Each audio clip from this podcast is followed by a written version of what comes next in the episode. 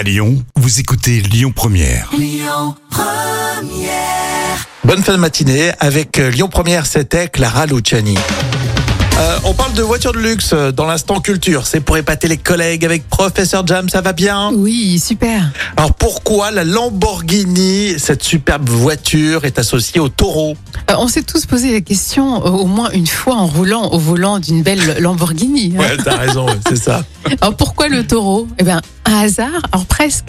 En fait, parce que Ferruccio Lamborghini est le créateur de cette marque de voitures de sport et son signe du zodiaque est taureau. Ah. Et Lamborghini était aussi euh, euh, passionné par la corrida. Donc c'est pour cela qu'il a choisi le taureau comme logo et que les noms de ces modèles sont souvent des noms de races ou de célèbres taureaux de combat.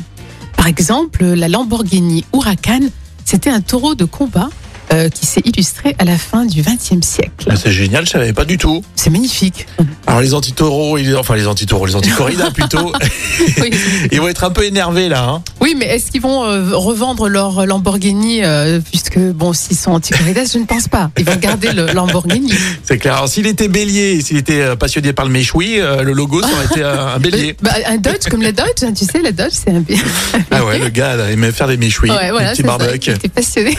Bon, on mange très vite en tout cas. Il y a les infos lyonnaises à retrouver tout à l'heure à midi. Et on écoute Diana Ross aussi hein, sur Lyon Première.